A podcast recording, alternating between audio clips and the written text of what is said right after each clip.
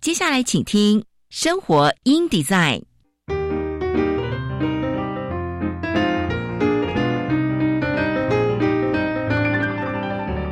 美好早晨，来一段爱智之旅吧。漫步在社会的街角，开启我们与自己的对话。穿梭在文化的回廊，重拾我们与土地的羁绊。生活 in design，为理想生活提案，设计所有幸福的可能。周一到周五早上九点到十点，我是佳妮，欢迎收听生活 in design。各位听众朋友们，早安！欢迎收听《生活 in Design》。今天呢，又来到我们的周四生活法律通哦，我们要来聊聊最新的我们的这个法律的知识哦，以及变革。那我们的这个法务部呢，它在去年九月的时候推出了一个草案，叫做《科技侦查法》的草案哦，引起了非常广泛的讨论哦。我们都知道说，诶，由于这个警检单位啊，他们在侦查犯罪的过程当中，可能会造成这个人民的隐私权哦的这个侵害的问题，所以如果要用合法的侦查手段，就必须要有法律的依据哦，像是我们的刑事诉讼法就对搜索的方式有文明的规定哦，明文的规定哦，但是因为目前尚未有科技侦查的专法哦，过去呢，像是利用 GPS 哦这种有效的这种追踪位置功能的设备或技术。作为侦查手法，就会可能因为缺乏法律依据而变得说，哎，证据无效啊，或者是只能放弃调查哦。所以呢，我们今天呢邀请到的是法务部检察司副司长李松豪副司长来啊，李豪松副司长来跟我们分享我们这个之所以社会上需要科技侦查法的原因哦。那希望说我们的侦查法规也能够与时俱进，让我们的科技调查案件可以被更加的这个明文化。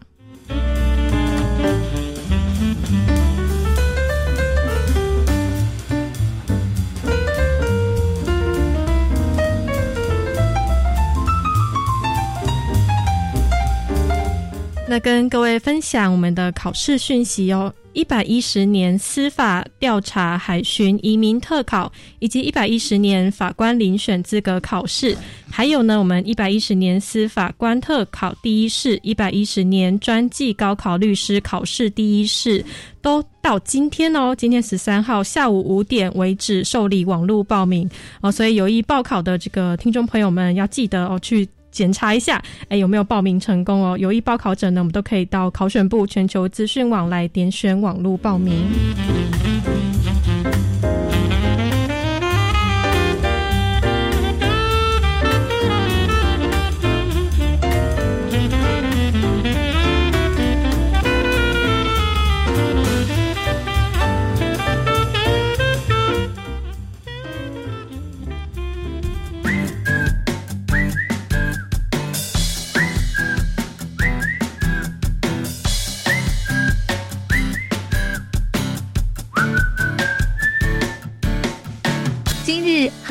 题。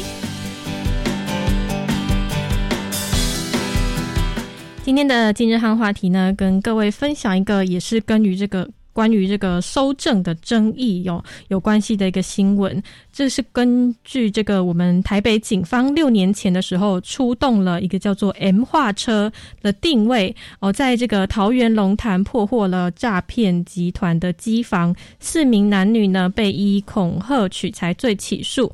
那我们的桃园地院认为呢，使用 M 化车取得位置干预人身自由基本权，所以判决无罪哦。但是到了我们的台湾高等法院呢，则认为说 M 化车若只是以讯号定位。并无行为人影像或者是通话，并未妨害秘密哦，所以认定侦查手法合宪，改判四呃陈等四人二至三年不等徒刑。M 化侦查网络系统哦，简称 M 化车，是可以透过个人手机讯号，进而取得他的所处位置哦，甚至有录音录影的功能。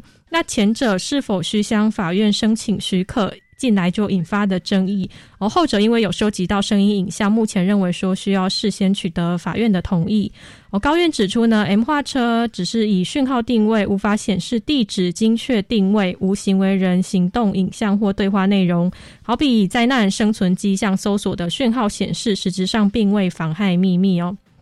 这个我们的哦，这个诈骗集团呐，四个人呐，二零一五年机房呢设在这个曾女的住处，然后该处打电话向被害人诈骗，有三名妇人上当，其中诈。诈骗集团呢，为了避免罗姓妇人对外求援，打了呃三四通的电话来占线。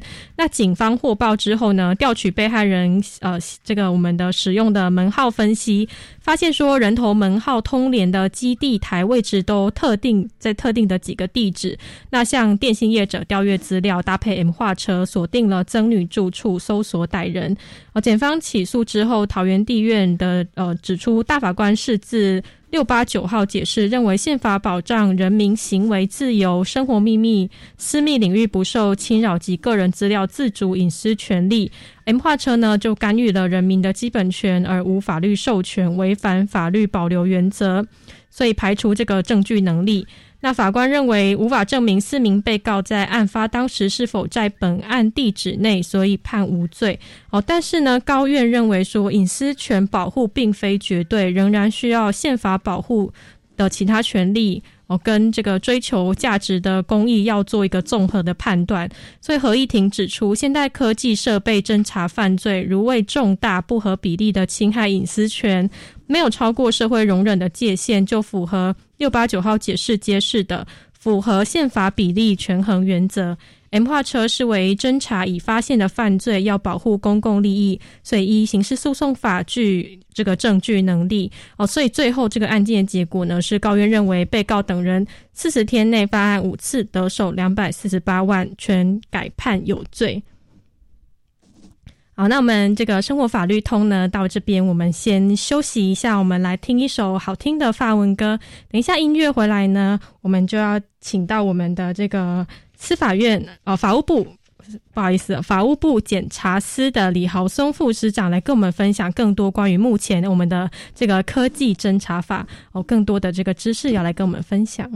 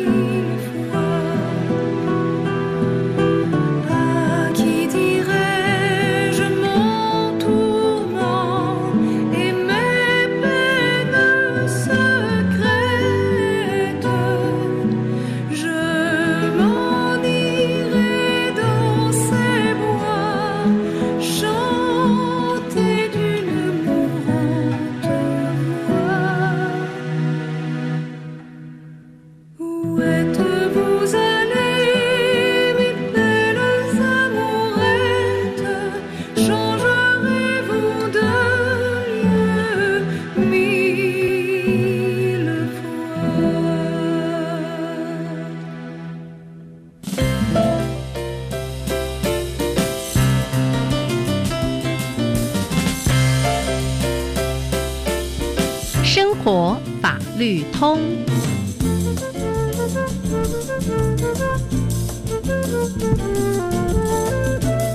欢迎回到生活 in design 生活法律通。今天呢，我们要来聊聊我们的这个科技侦查法的草案哦。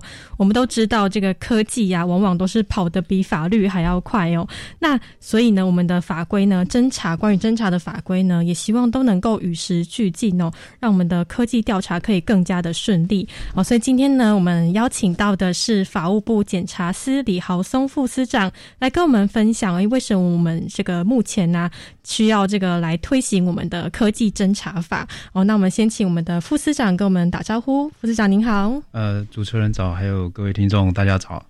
好，我们想要来聊聊这个目前的科技侦查法，它现在是在这个草案的阶段当中哦。那想要请问一下，为什么在去年九月的时候会想要来我们推出这个法律的草案呢？是呃，在谈这个。法案本身之前哈，我我觉得有一个前提的部分需要跟呃大家来来说明哦，就是法律的目的到底是什么？嗯，为什么要制定法律？嗯，一般民众的理解可能会觉得说，哎，法律好像是要来这个规范人民的，是。但事实上，我们从另外一个角度来看的话，它其实是呃要给这个手上有公权力的这些人，嗯，一个规制的。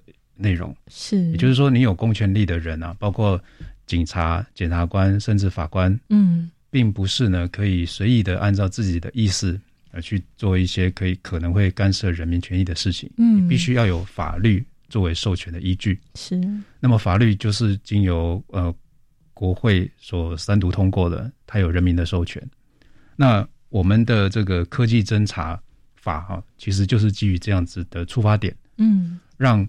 呃，警察、检察官还有包括法官哈，要从事一些跟呃人民的基本权利有关的一些强制作为强制处分的时候，他取得一个法律的授权，嗯，避免争议。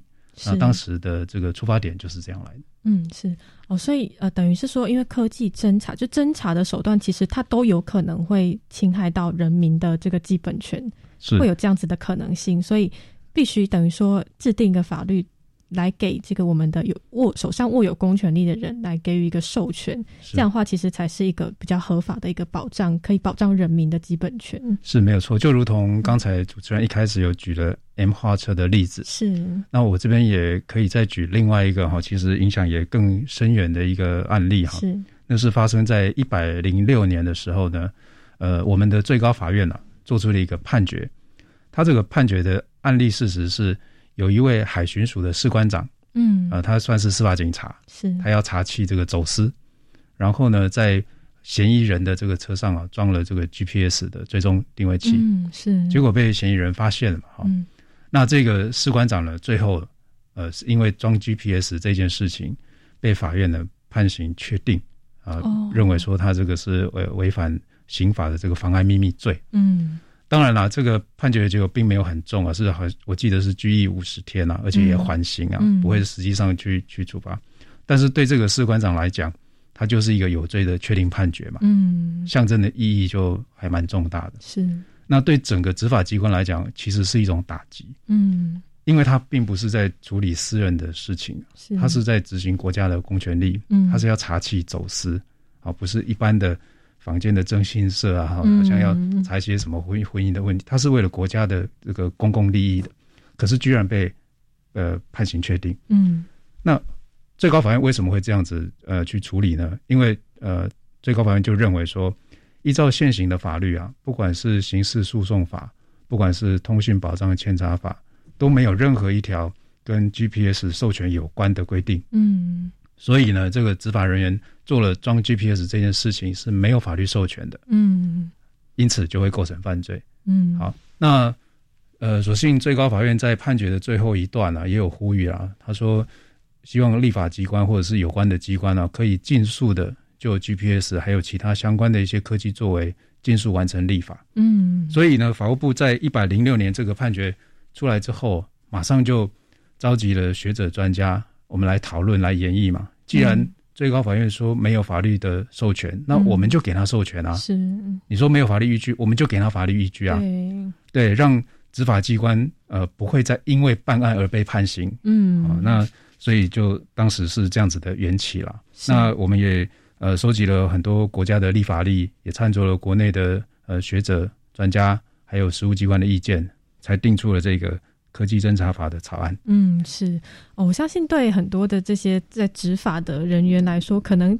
这个判决可能也会让他们这个心慌慌啊，想说，哎，是我是在这个为国家在执行我们的这个哦办案啊，或者是侦查的过程当中，但是呃，因为使用了 GPS，然后没有法律的授权，哎，变成说，哎，反而是他有有罪了，被判决有罪。哦，所以。哦，相信说这个法律的授权其实是呃，等于是说非常必要呃实施的哦，需希望说真的能够让这个法可以落实下来。哦，所以才会在一百零六年的时候就已经开始要来研议讨论，是研议讨论，然后到了这个去年的时候，哦就推出了这个草案，是。哦是。啊，所以我们目前这个其实科技办案，我们在这个科技的。的这个技术上面是有非常大幅度的提升，是，所以等于是说我们的法律也需要跟上这样子的脚步，是是没有错，因为。我刚刚举的例子是 GPS 嘛？嗯，那事实上 GPS 只是众多的科技手法里面的其中一种。是，甚至我们如果我们以技术规格来讲的话，它还算是蛮低阶的一种科技。对啊，已经流传很久了，都是有 GPS。对，那日常我们现在生活上可以想象得到的，除了 GPS 之外，其实还有其他的，比方说空拍机。对，空拍机也越来越普及嘛。是。那在犯罪侦查上，空拍机可能会被用来，比如说。这个环保案件的时候，要确认它有没有排放废水，是或者是森林法的案件的时候，要确定一下说这个呃相关的这个区域或者是嫌犯的一些位置，嗯，这是空拍机嘛？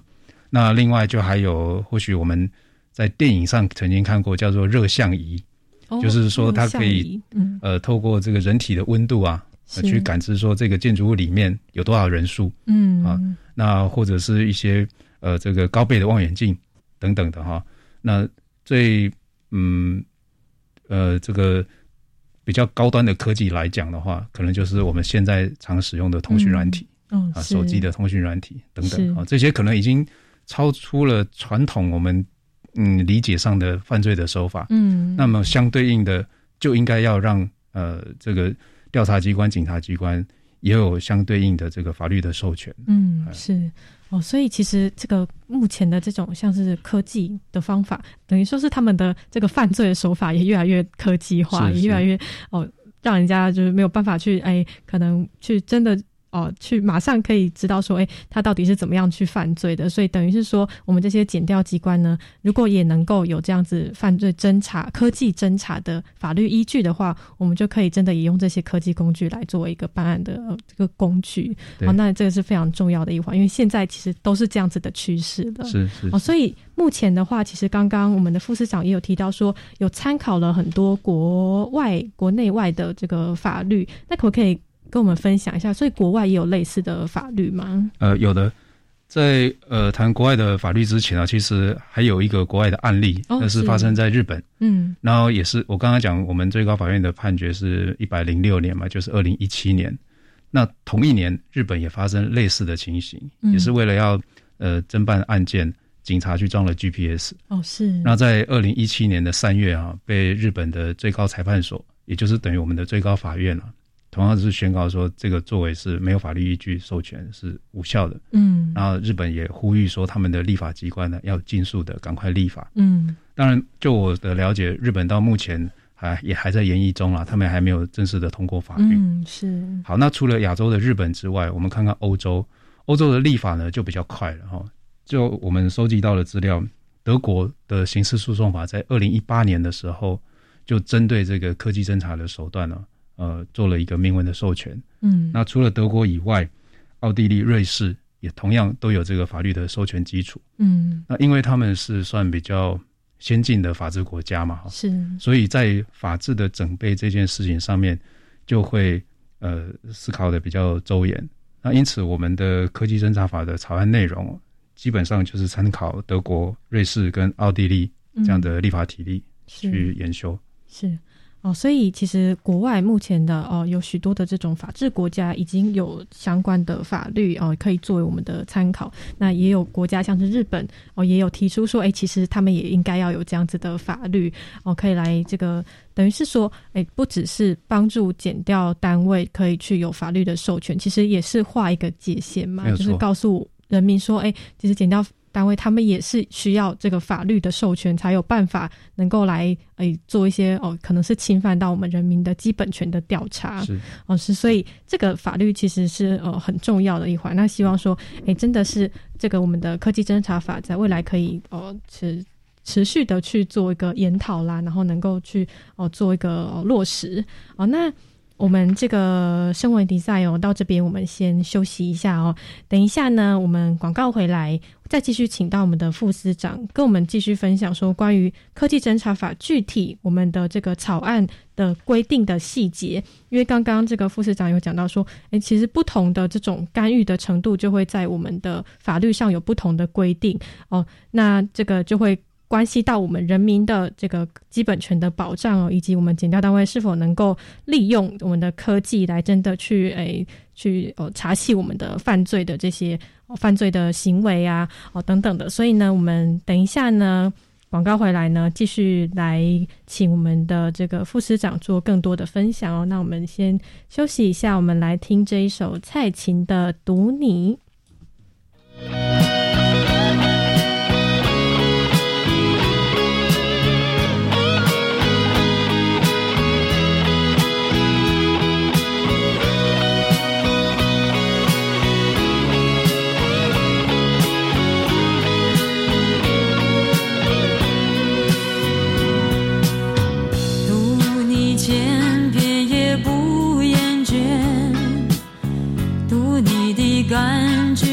像三月，浪漫的季节，醉人的诗篇。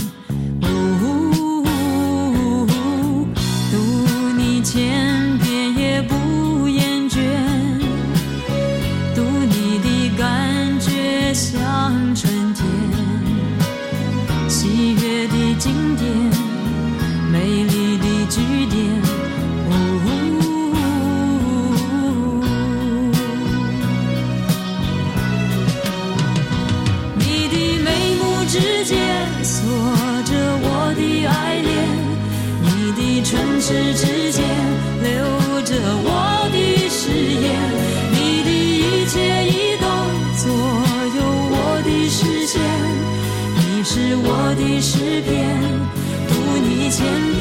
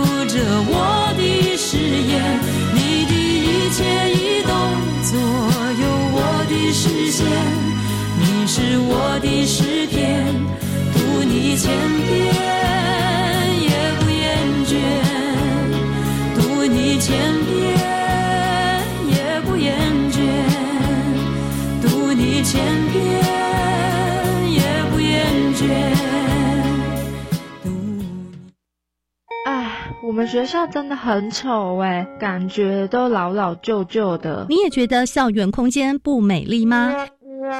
没关系，邀请您五月十三号星期四下午三点，锁定教育电台，生动全世界脸书粉丝专业与美感教育共舞节目线上直播，一起来看看台北市民传国小资优班师生在生活中如何发挥创意，让美实现于用心生活的瞬间。记得要看直播哟。我的未来我做主，微电影竞赛开始征件喽！赞！不管你是大专生、高中职学生，或者是国中小学生，都能参加竞赛，总奖金高达一百七十八万，好棒哟！这次两大主题是防治毒品以及防治霸凌。我们只要在六月三十号前制作完成七分钟内的创意微电影，就有机会获得奖金。好哦，那我们一起去参加吧！详情请查询“我的未来我做主”相关网站。以上广告是由教育部提供。全体就节能作战位置，动作！戴上口罩，拿起抹布，让我们一起还给家电一个清白。只要谨记三口诀，夏天超省钱：一看、二清、三放心。定期查看家电使用状况与清洁保养，在家享受高品质。快跟乌漆嘛黑的家电说拜拜！省电达人就是你。更多省电秘诀，上网搜寻节约能源园区网站。以上为经济部能源局广告。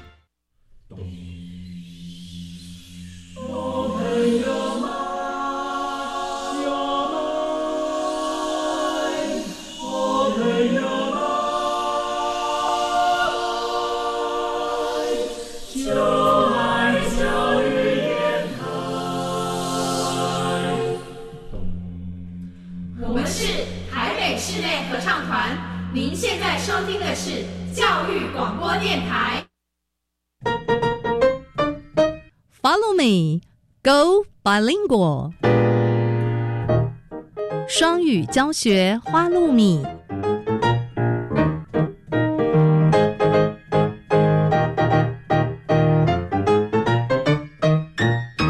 Hi everyone, I'm Neil. I'm Kitty. This is Follow Me, Go Bilingual. Planning to become a bilingual nation, our country tries to instill English into our daily lives, including the radio shows. And today, we're going to learn some new words from the news report. 欢迎来到双语教学花露米节目。今天我们将听英古新闻，学英文。来来来，英语系的考考你，听过 Jane Austen 吗？ 好耳熟的名字哦！那你听过《傲慢与偏见》这本小说吗？啊，有有有！原来 Jane Austen 就是《傲慢与偏见》的作者哦。没错，今天就要来多多认识这位英国文学中很有影响力的女作家 Jane Austen。Love and Satire. Who was Jane Austen? 爱与讽刺，谁是珍·奥斯汀？British writer Jane Austen, one of the most influential and celebrated authors in English literature, was born on December 16, 1775, in the village of Steventon in Hampshire, England. Her first book, Sense and Sensibility, was published in 1811 when she was 35. It was published anonymously as being by a lady. In fact, Austen never saw her name published on any of her books including her most well known novel, Pride and Prejudice. It wasn't until Northanger Abbey and Persuasion were published five months after her death in 1817 that her real name was given as the author. Austen's main characters were upper class women, or those from rich families. Her stories are known for being clever and funny, and were often about love and marriage. But they were also commentaries on society she lived in and I studied in English literature courses at universities around the world. 英国作家珍·奥斯汀是英国文学中最具影响力的作家之一。他的第一本书《理性与感性》于1811年出版，当年他三十五岁。这本书以一名女子的方式匿名发行。实际上，奥斯汀不曾在他任何一本书上看到印有自己的名字。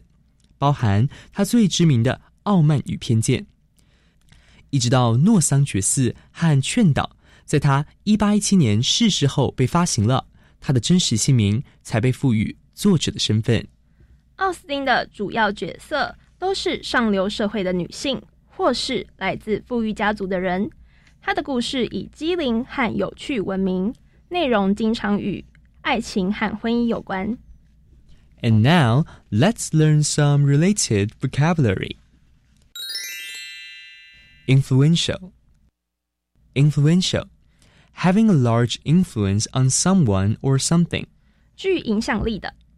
For example, I believe the Beatles are one of the most influential bands of all time. 我相信披头四是史上最具影响力的乐团之一。Celebrated. Celebrated. Very well known or admired. 着名的，闻名的。For example, Charles Dickens is one of England's most celebrated writers. 查尔斯·狄更斯是英国最着名的作家之一。Literature. Literature. Written works that are considered to be very good or important. 文学作品。For example, I studied English literature at university. 我在大学的时候读过英国文学。Now, let's review the three words we learned today. Influential. Influential. 具影响力的。Celebrated. Celebrated. 着名的、闻名的。Literature. Literature. 文学作品。That's it for Follow Me, Go Bilingual. I'm Neil. I'm Kitty. See you next time.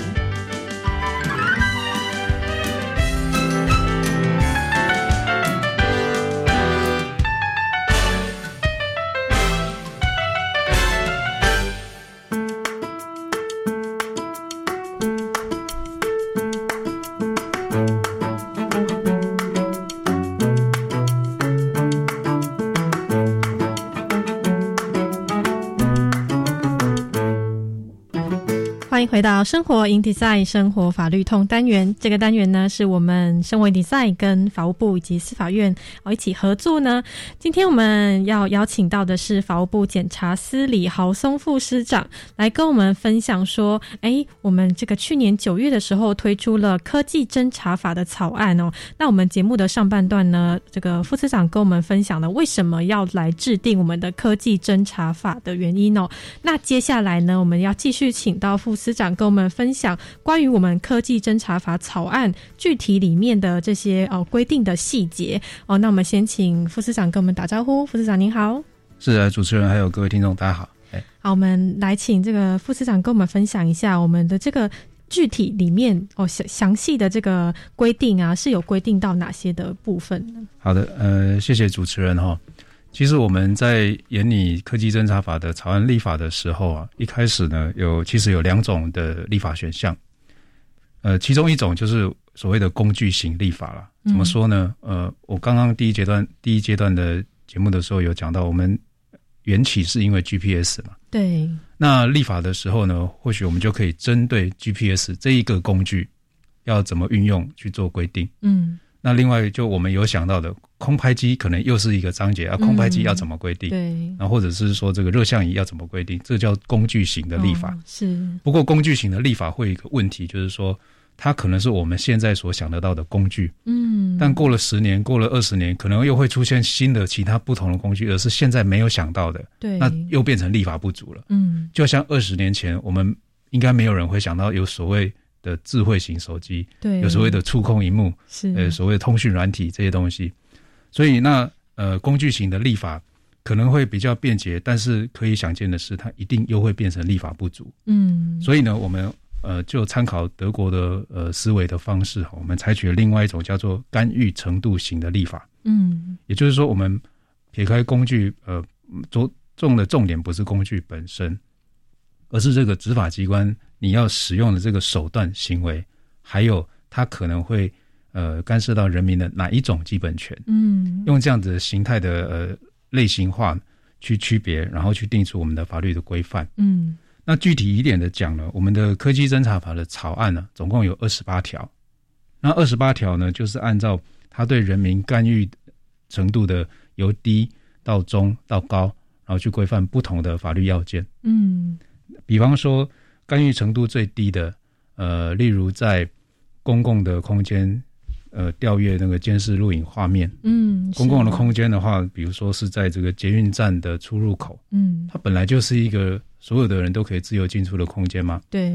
但是我如果要调阅它的监视画面的时候，我们就让呃法律也有明文的规定。嗯，或者是警察他要这个呃拍摄这个在呃台北车站或者是呃公共空间毒品的交易状况的时候。嗯。他可以有一个授权依据，让他去拍摄。是，但这种空间本来就跟隐私比较没有关系。是，好，那是每一个人就可以看得到的地方。那它是属于呃授权程度最低的。嗯，警察就可以做了，也不需要法官的同意。嗯。再来第二种就是干预程度中等的，那中等的就是我们刚刚举例的，例如 GPS 的这个定位追踪。嗯，那。一般我们想象上哦，GPS 它就是一种行动的移动的轨迹嘛。是，本质上它虽然也是在公共空间，可能是在高速公路，可能是在路边的道路上行驶。嗯，那你会说，哎，这个也是公共空间啊，为什么要授权呢？嗯，因为如果我们把它切割来看，每一个点啊都是在公共场所没有错，可是，一旦它被串联起来。有记录的去分析的时候，嗯，它就可以勾勒出一个完整的样貌。嗯，那在学理上，这个叫马赛克理论啊。哦，马赛克的那个呃，每一个小的方块本身可能没有什么意义。嗯，可是你把它拼贴起来的时候，就是一幅完整的图像了。是，所以呢，我们会认为说，这个是属于中度的这个呃干预程度。嗯，那它的要件就会不太一样，它可能就是会需要。呃，检察官的许可，嗯，或者是超过一定时间之后呢，诶，就需要法官的呃令状，嗯。第三种呢，就是最高度的干预空间了哈。那其实这个也是这次科技侦查法的草案比较受到关注还有疑虑的地方，就是所谓的设备端的通讯监察，是，也就是呃，我们可以截取手机里面的通讯内容，嗯，那手机是。你我生活上面都会使用的一个工具嘛，嗯，它的干预程度其实是最高的，是，所以我们就把它呃设定最高规格的门槛，嗯，一开始就要有法官的令状准许，是，而且还限制是呃他的罪名要是三年以上的犯罪，嗯，好，然后还有就是要比照通法法，他有列举所呃一些重要的罪名才可以。换句话说，如果他不是三年以上的犯罪。不是法律所明文列出来的那些犯罪类型，嗯，就算是法官也不能准许，哦，法官同样也受到这个限制，嗯，好，再者就是他的这个期间有限制，取得的资料内容，呃，要怎么销毁，要怎么保管有限制，嗯，如果违反了这个规定的时候呢，甚至还有刑责，嗯，所以我们是用一个比较高规格的方式去处理这个所谓的设备端的通讯检查，是，所以我们整部草案二十八条的草案的内容啊。其实就是按照它干预程度的不同，然后去层级化它的体系，是大概是这样。是哦，所以根据这个干预的高低的这个差别哦，来设计我们的这次的这个科技侦查法的草案的内容哦。那其实这样子的目的，刚刚我们的副市长也跟我们说过，他的目的其实就是，哎，当如果有。呃，我们没有想到的这个新工具又出来的时候，其实它还是这个法律还是可以涵盖到这个未来的这种科技的工具呃上面。所以呢，用这种方式其实是诶比较适合的哦，它这个法律的这个弹性比较高哦。那刚刚这个副市长也有提到说，诶，他其实就该跟我们的这个呃。这个层级有关系嘛？干预隐私最轻微的话，哦，可能是这种公共空间的这种录影、摄影的器材呀，拍摄到的这样子的画面的话呢，是我们的司法警察。哦，可以来做一个使用的哦，但是呢，如果到了中等的程度哦，像是哦利用 GPS 来定位追踪，等于是说，诶，日常生活的轨迹就有可能会被去追踪到哦，那这样子干预程度比较中等的，就会说，诶，需要来报请检察官的许可，或是比较长期的话，可能就要有这法官的许可哦。那对于我们的这个隐私权干预程度更高的哦。比如说，哎，刚刚这个我们的这个副市长有提到，我们的现在的这种通讯软体的这种通讯的内容哦，像是我们的这种 Line 呀里面的这种内容啊，或者是我们的通讯记录，对哦，是不是就是比较高的哦？干预程度比较高的话呢，就一开始就必须要得到这个法院的许可啊，甚至他会有在法律上有明文规定说要哪些的条件才有办法可以。来让法官来得到呃得到法官的许可哦，所以呢，等于是说，哎，他真的是呃可以来也来保障我们人民哦。如果真的遇到像这样子的情况的话呢，呃，检调单位其实是不可以随便的来呃来干预我们的隐私权的部分哦。所以其实以前的时候，像是刚刚副市长有提到的通保法，其实是不是也有类似的内容，就是规定在说，比如说我们的通讯记录也是不可以让检调单位随便的去拿取的，是。呃，通讯保障及监察法，它其实规范的内容有两个部分啊。是，第一个是通讯记录，嗯，呃，就是什么时间，然后拨打给哪一支门号，然后通话的时间长短，嗯，这个叫通讯记录。但是这个通讯记录是不涉及内容的，嗯，我可能只会知道说，哦，你使用这个门号的次数，对时间。那另外一种会知道内容的那个叫通讯监察，是。啊，那也是规范在通讯保障监察法里头，嗯，那个就会知道，确实知道说这个对象他讲了什么话，嗯，讲了什么内容，嗯，那这两者的呃要求的门槛也是有区别的，嗯，通讯记录因为它不涉及内容嘛，嗯，所以它的审查的要件就会比较比较轻，是。啊，比较呃宽松，但是通讯监察因为会涉及内容。所以一样哈，就是要有三年以上的重罪，然后要有列举的罪名。嗯，你不是这个罪名范围内的呢，法官就不能发。嗯，而且还有，例如说每十五天就要提出一次这个侦查报告。嗯，告诉法官说，那这十五天以来我听了什么内容，我是不是还有继续听的必要？嗯，然后整个结束之后呢，还要回头去通知这个受监察人，告诉他说，诶，过去其实你有被我们监听。那让他有机会可以救济啊，他可能可以有提出他的权利主张等等。他通讯保障监察法也是做一个层级化的区别啦。是，所以呃，等于是说，其实过去就有像是对于这样子有一个规定，但是它就没有办法适用在像刚刚我们提到的这种通讯软体，这种网智慧智慧型手机上面的通讯软体。对，没有办法，因为通讯保障监察法规范的概念哈是在传统的这个呃电信。思维下，嗯，也就是说，它规范的其实是电信机关啊，就一般我们所理解的中华电信啊、台科大这种电信机关。那现现代的这个通讯技术哈，其实是网络啊，就是我们了解的 Line、WeChat 等等啊，其实它不一定会经过这个呃电信机关。嗯，呃，再者呢，就是技术上面有一个不同啊，就是传统的电话的监听啊，其呃，只要我拦截到什么就是什么，就是说你的对话的内容，嗯，你讲了什么话，然后被这个执法机关拦截下来，我播出来听，就是那个对话内容，嗯，对。但是在透过 Line 或者是一些这个通讯软体的，因为它是经过加密的，哦，是。所以当我的手机传一个讯息出去，或者是讲一段话出去，然后传到您的手机的时候呢，其实它会先经过加密的处理，然后在移动的轨迹的过程中，就算被执法机关拦截下来，它也是一个经过加密的讯号。嗯，那这个讯号就是一堆乱码。嗯，对我们人类的这个语言或感官来讲，其实它是无意义的。嗯，即便你拦到了，它也没有办法解读。是，所以那那要怎么解决这个问题呢？实物上面有两种方式啊。第一个就是跟这个通讯软体公司去谈，嗯，比如说跟 Line 公司去谈，希望他把这个资料给我。可是。呃，这个实际上是行不通的啦，因为这些公司可能有他们的对于客户的隐私保障的问题，有他营运的考量，嗯，他不太可能会完全的配合的执法机关。再者呢，这些公司都是外国的公司嘛，嗯，他也不是在呃属于台湾所所管辖的公司，他也不一定有义务要配合台湾的法律啊，嗯，那这是第一条路行不通。第二条路呢，其实就是我刚刚讲德国还有瑞士、奥地利他们的思维的方式。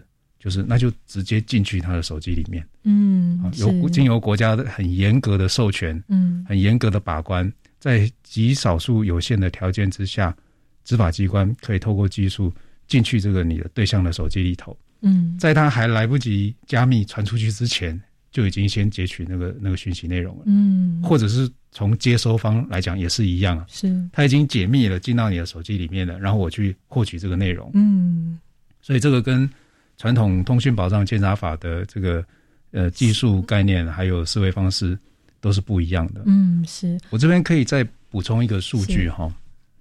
传统我们用这个门号监听的呃案件数啊，在二零一四年的时候，每年还有三万三千一百一十线，嗯，这是走传统的这个呃电话门号的。是，可是到了二零一九年的时候，这个监听挂线监听数降到一万九千四百六十二件，嗯，减少了百分之四十一啊，嗯，为什么会减少百分之四十一这么多？就是因为现在的呃犯罪者，例如说这个贩卖毒品的人啊，或者是从事犯罪的人。他也知道有这个技术的落差，嗯，他知道警察没有办法透过呃 lie 来得知我的犯罪内容啊，所以他当然就不会再去使用传统的手机了嘛，他就会使用新的这个呃新的通讯的方式，嗯，所以这个从数据上可以看得出来，说呃传统的通讯保障监察法或者是传统的门号的挂线监听啊，其实对应到新的科技犯罪已经嗯。不复使用了。嗯，是哦，所以真的是哎，真的是需要科技侦查法的原因哦。所以啊，我们的这个目前的这种科技的手法啊，其实是真的是越来越新啊。所以哎，我们必须要怎么样的才能够去获取到这个犯罪的资料？哦，就是刚刚副市长讲的，哎，我们就要去哎，实际上的去哦取得他们的手机嘛。然后，但是取得他们的手机，那又有。怎么可怎么可能可以取得到法律的授权呢？哦，所以呢，就是需要我们的这个科技的这个侦查的哦法律的规定，才能够来取得这样子的授权哦。所以这个是呃我们之所以会需要来呃制定我们的这个专法的原因哦。那另外也会有些人会质疑说，哎，那为什么不要用修改刑事诉讼法的方式呢？是，呃，在讨论的过程中哈，也有学者。才提出这个问题啊，说其实刑事诉讼法它本来就是在规制执法人员的程序正当的程序要件嘛，是，那是不是可以定在刑事诉讼法？当然，我们也思考过这个问题。嗯，何况例如德国哈，它就是定在刑事诉讼法里面。是，但是在立法技术上面，它会有另外一个层面，就是说，因为刑事诉讼法它还规范了很多其他的一些基本的要件，比如说搜索啊、扣押，呃，这个。传唤具体啊，啊，甚至包括羁押等等哈，它有一些已经既有的呃篇章规定在那边。是，那我们现在要塞一个科技侦查的章节进去的时候，可能会联动影响到它整部法典的条号啊、位置啊，嗯，啊，这个基本架构啊，都会做很大幅度的改动。是，因此立法上面我们会就会觉得说，那另外立一部单独的专法，嗯，可是我们把它的要件规范的很完整。让他的这个呃遵循的程序很清楚，嗯，让执法的人员、让人民都有一个呃保障，嗯，这样也是达到相同的目的嘛。是，那又不会去要变动到整部刑事诉讼法的基础，嗯，所以立法上面可能有这样的思考，那最后决定是另立专法。是。哦，所以这是哦，之所以为什么会另立专法的原因哦，而不是这个修改我们的刑事诉讼法或者是通保法哦。其实这个我们的这个科技的手法不同，或者是哎跟传统的这种哎侦查的方式不一样呢，立个专法呢，其实更让我们的检调单位或者是我们的人民哦有这个能够去更便利的，或者是哎更能够有这个逻辑性的去搜寻到说哎这个法律如何的来适用哦。那另外呢，我们想要再请副市长跟我们来分享一下哦，因为其实大家最担心的都还是我们的科技侦查法会侵害人权的问题嘛。那我们的侦查手段跟人权保障之间，在法律上如何取得平衡呢？是，呃，这个问题其实也是去年草案推出来之后，受到各界的嗯讨论哦，最关注的一点了，就是人民的隐私权要怎么保障？对。那其实我觉得，以同理心来讲的话。我也会担心啊，我也在使用手机啊，对，那这个我也会怕说是不是会被不当的侵入啊？是，所以那我们要解决这个问题的时候，其实应该是很理性的去思考说，在法制面我们可以做怎么样的规范？嗯，以刚刚所举的例子来说，对呃人民隐私权侵害最深的，可能是叫做所谓设备端的通讯监察。嗯，我们就以这个例子来讲好了。好。因为它干预的是手机嘛，哈，是。那手机的内容是大家的呃最隐私的部分啊。那有人夸张的比喻说，一台手机几乎是记录的我的人生啊，所有的一切都在上面的。对，所以我们要在法制上面怎么设计它，就是它发动的门槛要严格。嗯，哦，它一定要是我有列举的这些罪名才可以，嗯，不能够随便的想发动就发动，嗯，发动门槛要严格。再来就是说审查的要件要严谨，嗯，他一定是要到法官呃的的介入审查，嗯。啊，因为如果是警察自己就可以决定的话，那有一点球员兼裁判的感觉嘛，是怕他不够客观呐，嗯，那法官因为跟案件比较没有直接的关系。哦，他可能可以比较客观中立的来来审查他。再来就是他的取得资料要怎么保存，保存多久，要如何销毁，我们也都有规定。哦，是。让这些资料呢取得之后不会长久的都存在政府部门。嗯，啊，那再者就是，如果你违反了这个法律的程序，任意的去调取了手机的内容，还会有刑责，还会有刑事，这个公务员还会有刑事责任。嗯，是用这样子层层的门槛去限制他。嗯，那么还有一点很重要，就是说，我们跟德国有一个不同哈。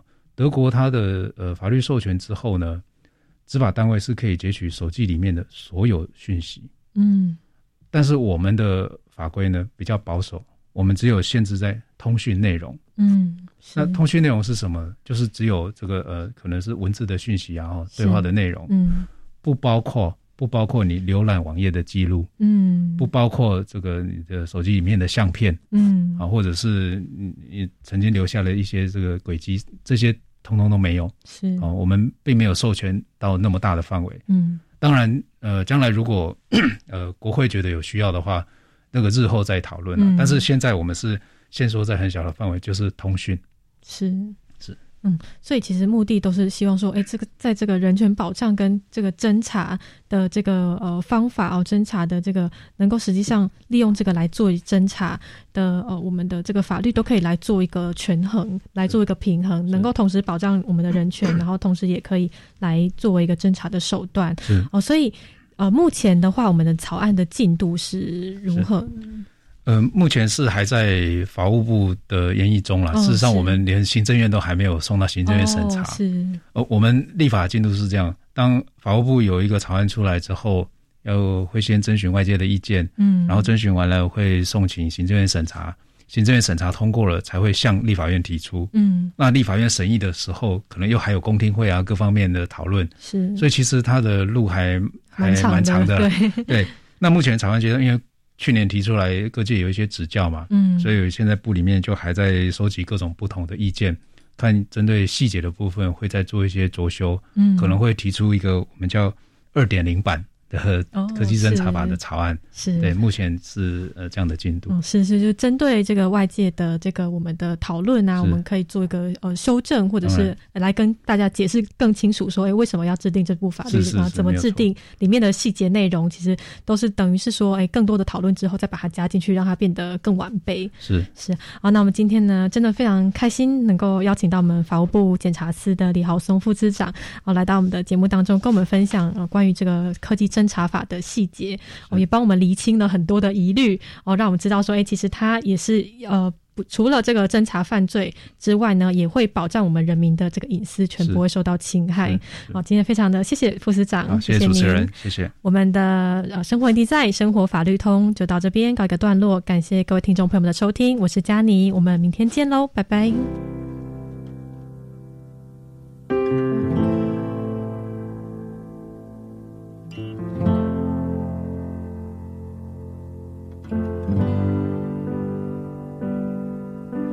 You're giving me a million reasons to let you go. You're giving me a million reasons to quit the show. You're giving me a million reasons. Give me a million reasons. Giving me a million reasons. About a million reasons. If I had a highway, I would run for the hills. If you could find a dry way, I'd forever be still. But you're giving me a million reasons. Give me a million reasons. Giving me a million reasons. About a million reasons. I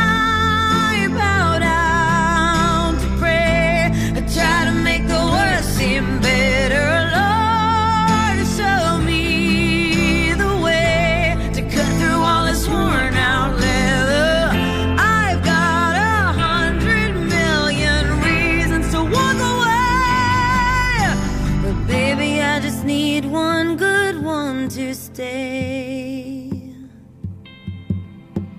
Head stuck in a cycle, I look off and I stare. It's like that I've stopped breathing, but completely